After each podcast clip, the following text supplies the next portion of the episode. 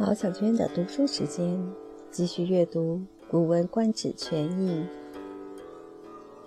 四人批建文公，西公二十四年，《左传》。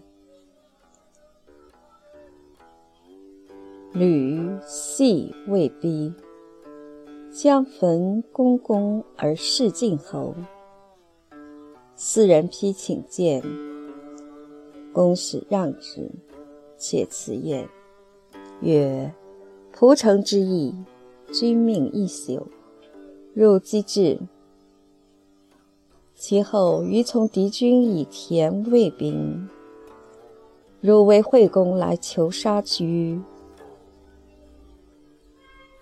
命汝三宿，汝中宿之。虽有君命，何其速也！”夫屈犹在，如此行乎？对曰：“臣为君之入也，其知之矣。若犹未也，又将极难。君命无二，古之至也。除君之物，为利是时。仆人、敌人，于何有焉？”今君即位，岂无仆敌乎？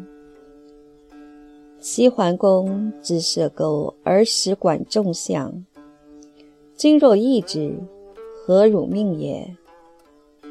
行者慎重，其为行臣。公见之，以难告。晋侯前会秦伯于王城。己丑会，公公火。遐生希瑞不惑公，乃若和尚，秦伯诱而杀之。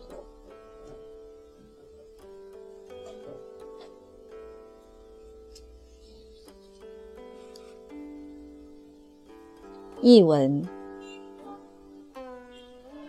吕生、细瑞怕遭到晋侯的迫害。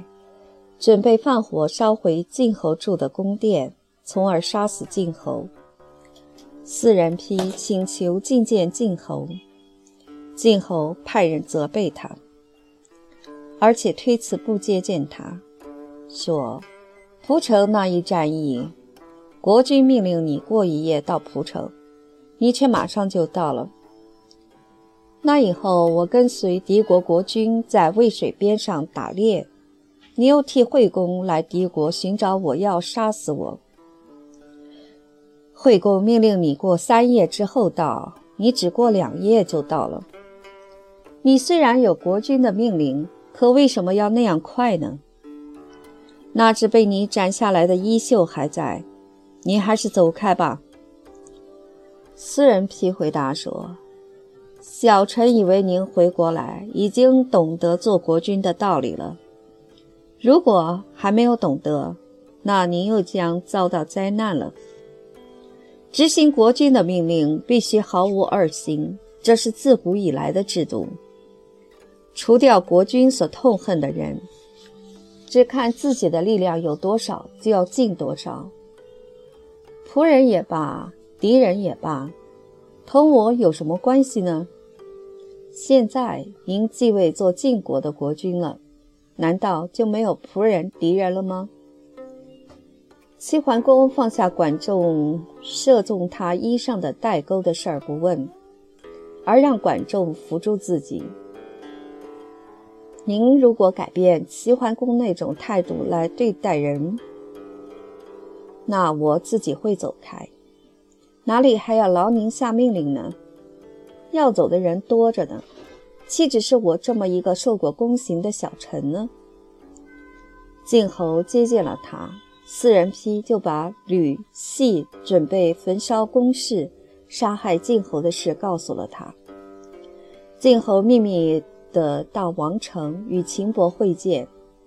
三月末，宫室被烧，吕生、细瑞没有抓到晋侯，于是就逃到了黄河边上。